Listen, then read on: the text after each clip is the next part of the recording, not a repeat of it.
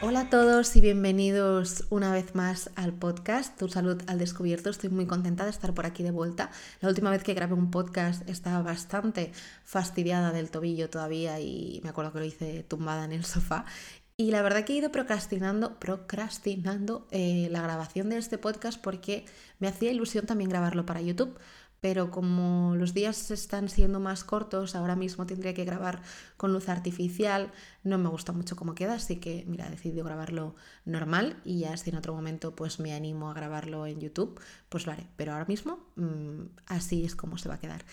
Y simplemente en relación a lo que os he comentado de mi lesión, por eso quería hacer este podcast, porque yo dándole vueltas bastante tiempo y es que realmente la gente me preguntaba cómo lo has llevado, eh, cómo te sientes, seguro que mm, siendo una persona tan activa te ha costado muchísimo, pero creo que hay muchas muchos aspectos mm, más orientados eh, a la salud mental que me han ayudado bastante a llevar bastante bien esta situación.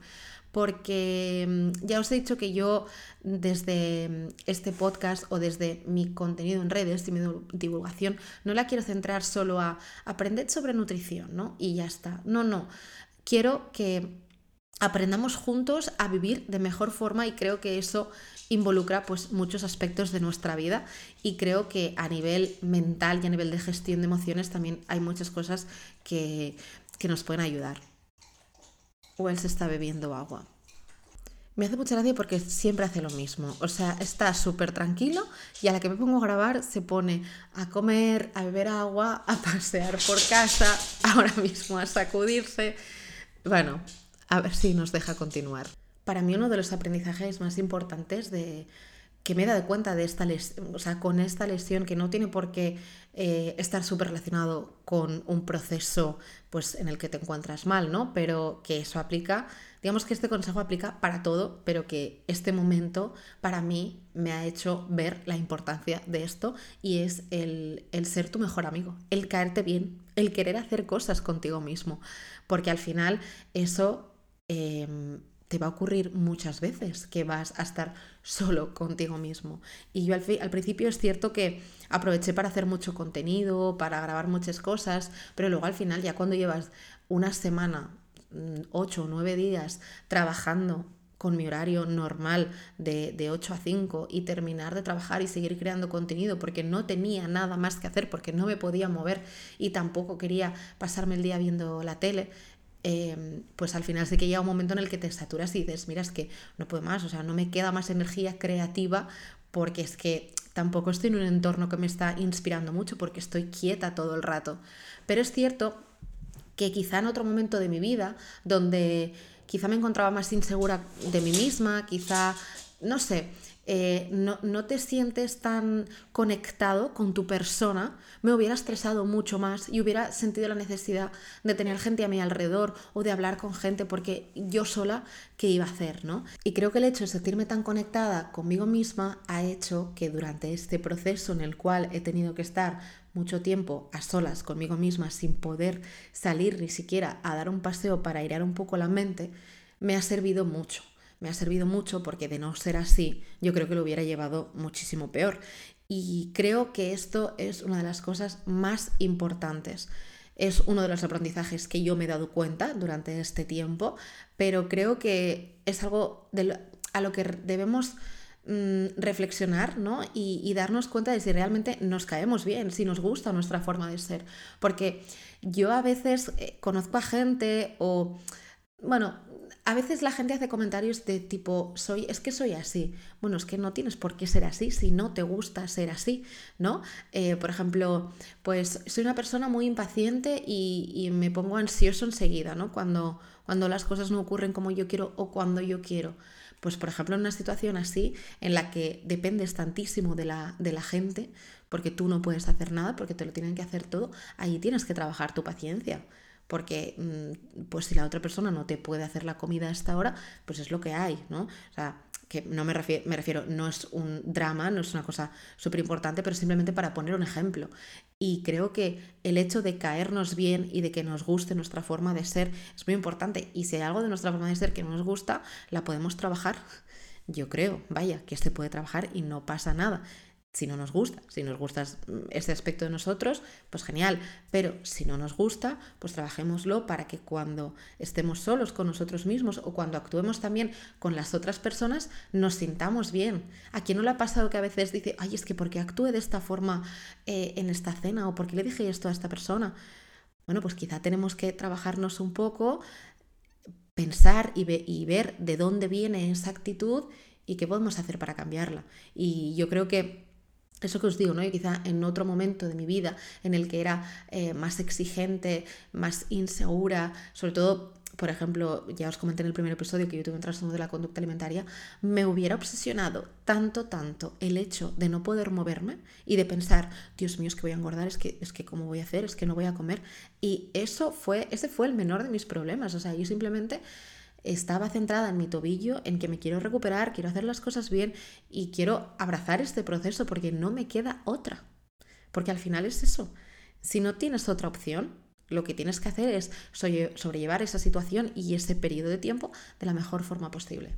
Y en relación a lo que acabo de comentar, para mí un segundo aprendizaje importante o algo que creo que deberíamos tener muy en cuenta cuando nos encontramos pues, en situaciones de este tipo, que a ver, mm, voy a quitar un poco de hierro al asunto, ¿no? Yo al final me he hecho una lesión ligamentosa que en dos meses em, ya podré correr, o sea que fueron dos semanas duras, pero que ya está, ¿vale? Que, que tampoco es que sea nada del otro mundo que no me puedo imaginar alguien que esté pasando por una enfermedad que mm, pueda tener un pronóstico mm, menos mm, esperanzador, ¿vale? O sea, yo simplemente estoy intentando sacar aprendizajes de, esto que me ha ocurrido, por si alguno de vosotros en algún momento pues os puede servir y ayudar. igualmente pues pasar un rato hablando y reflexionando sobre ciertas cosas que, que creo que a muchos de vosotros seguro que os han ocurrido o os están ocurriendo ahora mismo.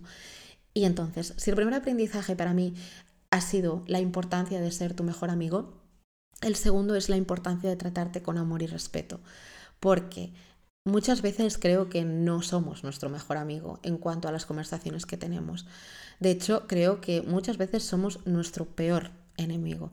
Yo creo que a mí misma me ha hablado mucho peor de lo que puede haber hablado de mí alguien a quien le caigo fatal. O sea, yo conmigo he sido durísima. Em, y creo que eso es muy importante, cambiar esa conversación y de vernos como una persona a la que queremos tratar bien. Porque a veces, o sea, no nos engañemos, tenemos conversaciones con nosotros mismos como si fuéramos dos entidades separadas. Por lo tanto, creo que es muy importante vernos de esta forma. O incluso eh, algo que me contó el otro día una amiga, que yo había visto como este trend en TikTok, pero me lo contó una amiga que hizo ese trabajo con, su psicóloga, y es el, el pensar que cuando te estás hablando a ti, también te estás hablando a ti con seis años. Y realmente te hablarías de la forma en la que lo estás haciendo, pues creo que mm, eso es bastante importante muchas veces reflexionarlo y pensarlo. Y mm, yo esto lo digo porque ya os conté, creo, por aquí o no, pero bueno, eh, creo que os conté cómo me hice la lesión y fue de la forma más tonta posible, o sea, fue andando simplemente en la montaña y fue porque no nos pusimos los frontales, porque fuimos tontos, la verdad, y, yo en una de esas pues pisé mal, eh, el suelo estaba mucho más lejos de lo que yo pensaba y me torcí el tobillo y me hice, bueno, muchísimo daño. Y, y fue una tontería, fue una tontería y para mí, eh, y bueno, lo primero que dije cuando me hice daño fue, no me lo puedo creer, no puede ser, otra vez no, soy imbécil. Soy imbécil o soy tonta o no sé qué dije. Em, ahí en caliente pues entiendo que me puedan salir estas palabras, pero al final yo ya no podía hacer nada. Ya cuando estás en casa, cuando estás muriéndote de dolor, cuando no te puedes mover, cuando te tienen que hacer todo, si encima te vas culpabilizando y lo único que haces es, joder, es que lo siento, es que de verdad, es que qué torpe, no sirve de nada, no sirve de absolutamente nada. Ahora lo que tienes que hacer es tratarte con amor, cuidarte y darte el tiempo y el espacio que necesites para recuperarte. Pero el culpabilizarte no sirve absolutamente de nada, nunca, en realidad. O sea, nunca. Aunque puedas haber hecho algo que realmente es tu culpa y lo has hecho mal, te has equivocado y te arrepientes, el tema de culpabilizarte no sirve de nada.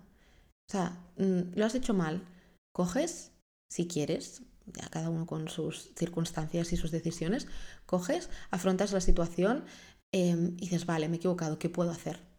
Y seguimos. Porque al final, culpabilizarse no sirve de nada, nunca. Y si alguien cree que sí, me estoy equivocando, pues obviamente eh, me encantará escuchar eh, sus motivos. Pero personalmente creo que no, que no sirve de nada en muchísimas ocasiones. Y el tercer aprendizaje que os quiero decir va todo muy relacionado, ¿vale? Mm, yo lo estoy separando por, por tipos de aprendizajes, pero al final es todo muy parecido. El tercero es abraza y acepta tus emociones. Es yo lo veo imprescindible. O sea, no, no huyas de las emociones porque van a seguir teniendo lugar. Es decir, yo me moría de dolor. O sea, de verdad, creo que nunca, no, creo no, nunca me ha hecho tanto daño nada. O sea, esta lesión me ha hecho muchísimo daño. Y de verdad que tocó madera de que tengo bastante suerte, no he tenido muchos problemas de salud, más que algunas cosas pues eh, de este tipo, lesiones, sobre todo esguinces y creo que ya está, no me he hecho nada más, la verdad. Algunas anginas así un poco peleonas, pero poco más. Pero em, a lo que me refiero es esto. vais a tener este tipo de emociones, os va a doler. No, no puede no dolerte. Os vais a frustrar porque os gustaría estar haciendo cosas que no podéis hacer. Entonces, hay que darle espacio a estas emociones. Tienen que existir, tienen que estar. O sea, no, pueden desaparecer. Es, forman parte del proceso de la vida en el que habrá emociones que mm, van a ser más agradables y emociones que van a ser más desagradables, pero ambas tienen que existir. O sea, así como antes os he dicho que la culpa creo que no es una emoción que tenga lugar en este momento y que tenga mucho sentido porque no nos lleva a nada, al final el dolor, la tristeza, pueden ocurrir y es que es perfectamente normal y hay que sentirlo porque es, es, una utopía no sentirlo, ¿no? Pero sí que creo que tiene que ser más desde un punto de vista de estoy sintiendo esto intentar nadar hacia la superficie de esa emoción, ¿no? O sea, la, sentimos, la abrazamos, tiene lugar, pero no nos hundimos en ella. Vamos a intentar nadar a la superficie y sentirnos de mejor forma. Con el dolor, con el dolor al final no os puedo decir mucha cosa porque al final, pues si lo solucionaba con pastillas, si, si no lo podía aguantar, que lo aguanté bastante porque si os habéis escuchado el episodio de nutrición y lesiones, la inflamación es importante, o sea, tiene que tener lugar y no se recomienda del todo consumir antiinflamatorios. Así que yo aguantaba el dolor hasta que no podía más, que normalmente era pues antes de ir a dormir porque si no pues no conseguía conciliar el sueño ¿no? con el dolor, pero que eh, no tenemos que huir de esas emociones o, rechazarlas, es que no puedo, es que me duele, es que no... Bueno, mm, vale, tiene que doler, es normal, ¿qué hacemos? ¿Te puedes tomar algo? Lo tomamos, vale, ya está.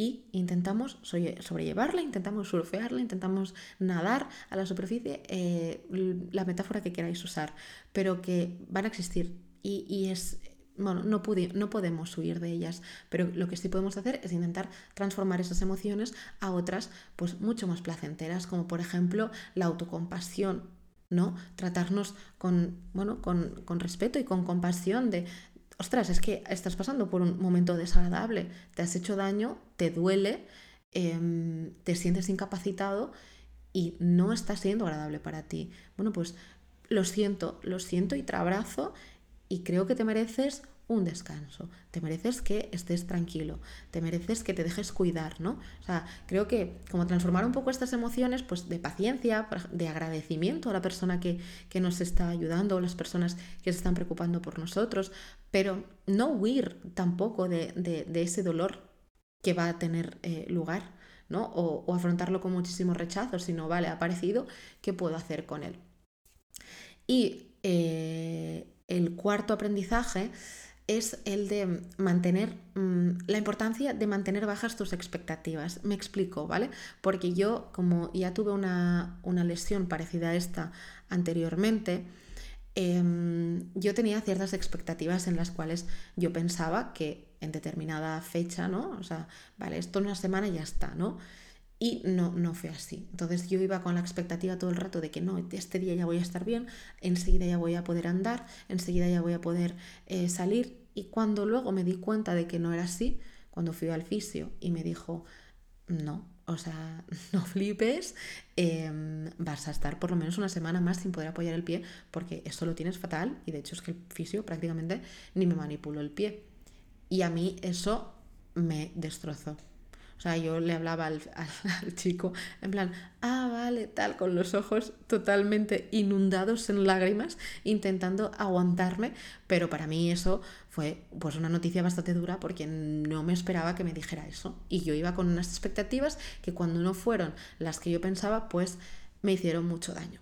Y vuelvo ahora a hablar de lo que he comentado antes, de que esto estoy refiriendo a mi lesión, ¿vale? Una lesión de un tobillo que no es una enfermedad que, tiene mal pronóstico, ni nada de eso, porque al final, jolín, no quiero compararlo con, con otro tipo de enfermedades peores y, deciros, no, pues tened bajas vuestras expectativas. Hombre, no. Obviamente tener esperanza de que todo va a salir bien, pero sí que cuando lo ponemos en, dentro de un espacio de tiempo y luego no ocurre cuando nosotros pensábamos que iba a ocurrir, eso nos hace mucho daño. Y creo que es mejor simplemente trabajar hacia que todo vaya bien.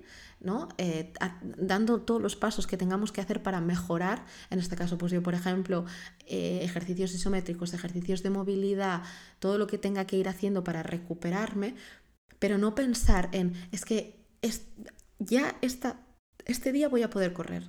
Dentro de los meses de la lesión debería estar ya corriendo. Pues no, porque si no ocurre, luego es cuando llega la frustración, cuando te sientes triste y cuando lo pasas mal.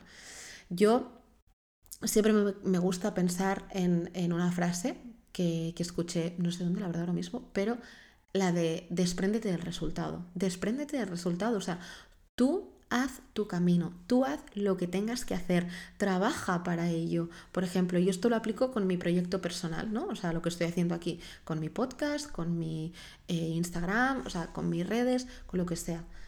Yo lo que quiero es ayudar a la gente, quiero servir de algo, quiero que alguien escuche mi podcast, se lleve algún aprendizaje, que entre en mi Instagram, haga una receta que le gusta, que inspirar de alguna forma Mm, que alguien compre mi libro y me diga, ostras, Aris, que con tus menús, pues he aprendido muchísimo y me organizo mucho mejor, lo que sea.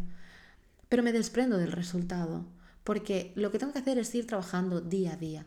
Y si yo lo que pienso es, ostras, es que mi objetivo es que en 2023 tenga 100.000 seguidores. Es que, ¿y si no, qué? Entonces, ¿qué? ¿Qué pasará? ¿No? Pues al final, o sea, es lo mismo. Da igual, haz lo que tengas que hacer, sigue los pasos que tengas que hacer y con los que te sientas cómodo haciendo y despréndete del resultado, porque si vas día a día haciendo todo lo que tienes que hacer, al final llegará. Al final llegará. Si eh, tienes una lesión, como en mi caso, de tobillo, tal, em, que ahora mismo tengo la dorsiflexión muy limitada y por lo tanto no puedo ir a correr porque tendría una técnica de carrera mala, y por lo tanto podría hasta perjudicar la otra pierna porque estaría como compensando, no tiene ningún tipo de sentido. Hasta que no tenga la dorsiflexión igual que el otro pie, no voy a salir a correr. Y ya está. Y entonces yo, durante todos los días, lo que voy a hacer va a ser trabajar para mejorar esa dorsiflexión. Y ya está. Y yo creo que eso es lo más importante. Porque si lo ubicamos en un o sea, en una fecha en el tiempo, uff, lo veo como peligroso, porque si no tiene lugar, es, lo único que puede pasar es que nos frustremos. Y eso es lo que yo he aprendido durante, durante este proceso, por ejemplo, porque ya lo pasé mal en esa primera visita con el fisio y ahora simplemente, pues cuando toque, tocará y cuando pueda, iré a correr y volveré a, entrenar pues para una carrera o para lo que yo quiera hacer, pero sin esa presión añadida o sin... Em, sin que tenga estos episodios, entre comillas, de frustración por no llegar al, al momento en el que yo quería llegar. Y otra cosa que he aprendido de esta lesión es la importancia de ciertas partes de nuestro cuerpo a las que quizá no prestamos tanta atención. Porque es cierto que yo, por ejemplo, cuando me preparé la media de Madrid o la ultra de Sierra Nevada, pues sí que trabajaba un poco más el pie, el tobillo, porque sabía que podía haber, em, pues en algún momento que me torcería el pie por, bueno, porque al final en carrera pues son cosas que pueden ocurrir y mucho más en montaña, ¿no? Pero luego cuando terminé el trail de Sierra Nevada, eh, me puse a trabajar más la fuerza porque me apetecía en ese momento y dejé bastante más el pie de lado. ¿Por qué? Pues porque me centré en la fuerza, eh, venía el verano y pues me veía mejor con, pues mira qué hombros me están saliendo, ¿no? tonterías desde un punto de vista más estético y dejas de lado cosas tan importantes como, por ejemplo, en este caso, el, trabajo del pie. Y cuando yo eh, me vi tan limitada, tan incapacitada, y bueno, de hecho cuando mm, me vi en fotos o en espejos yendo en silla de ruedas, a mí eso me impactó muchísimo, pero muchísimo, o sea, de verdad que ah, me veía en las fotos y decía, Dios, o sea, porque te das cuenta que, bueno, a ver, ya os he dicho, ¿no? Que este, esto es algo temporal, pero que, jolín, hay gente que tiene accidentes de coche, hay situaciones que te pueden eh, hacer estar en una silla de, de ruedas para el resto de tu vida y creo que a veces damos por sentado muchas cosas que no lo son tanto. Pues como por ejemplo tener un cuerpo funcional, un cuerpo saludable que te puede llevar, que, que puedes hacer con él todo lo que quieras.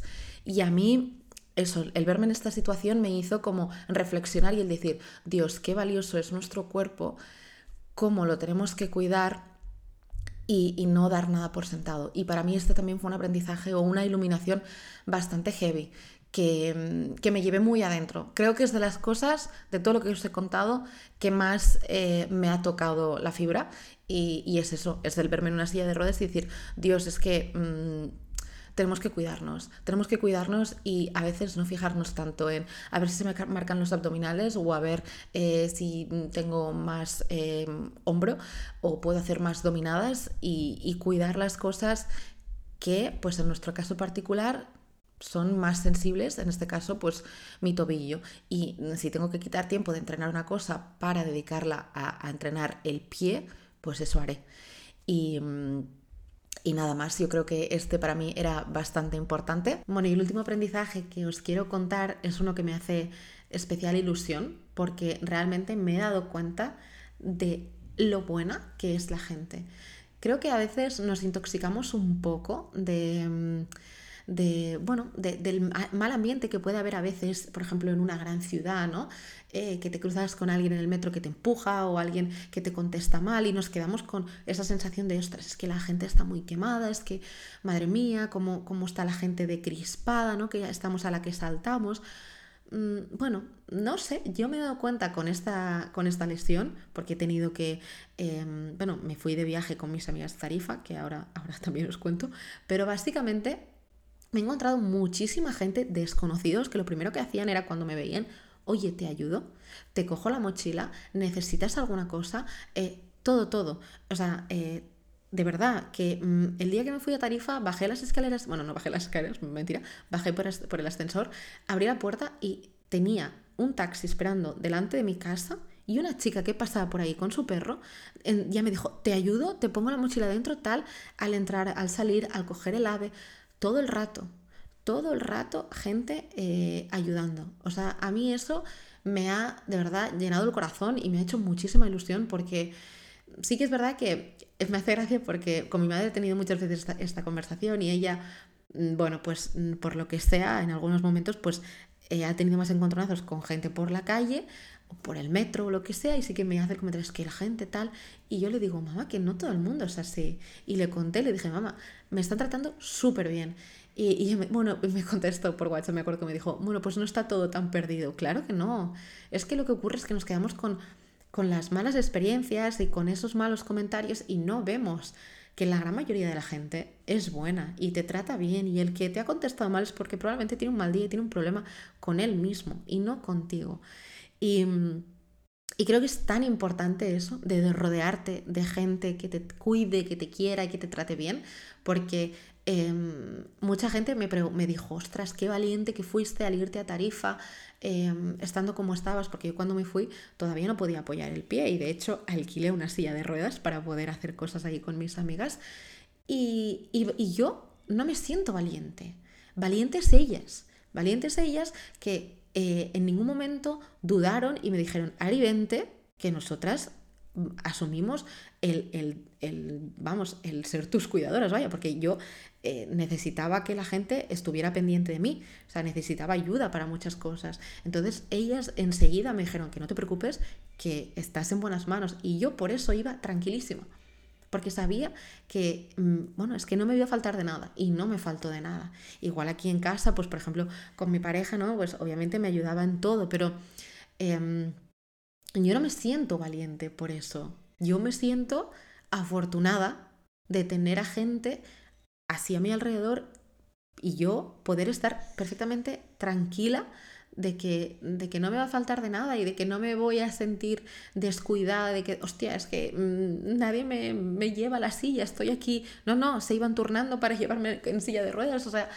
que mm, creo que es muy importante esto y eso lo he querido dejar al final como un, no sé, como un mensaje un poco más de luz, ¿no? Iluminador, de que jolín, que hay gente muy buena en el mundo, muy buena, y que dejemos de quedarnos con esas pequeñas cosas de...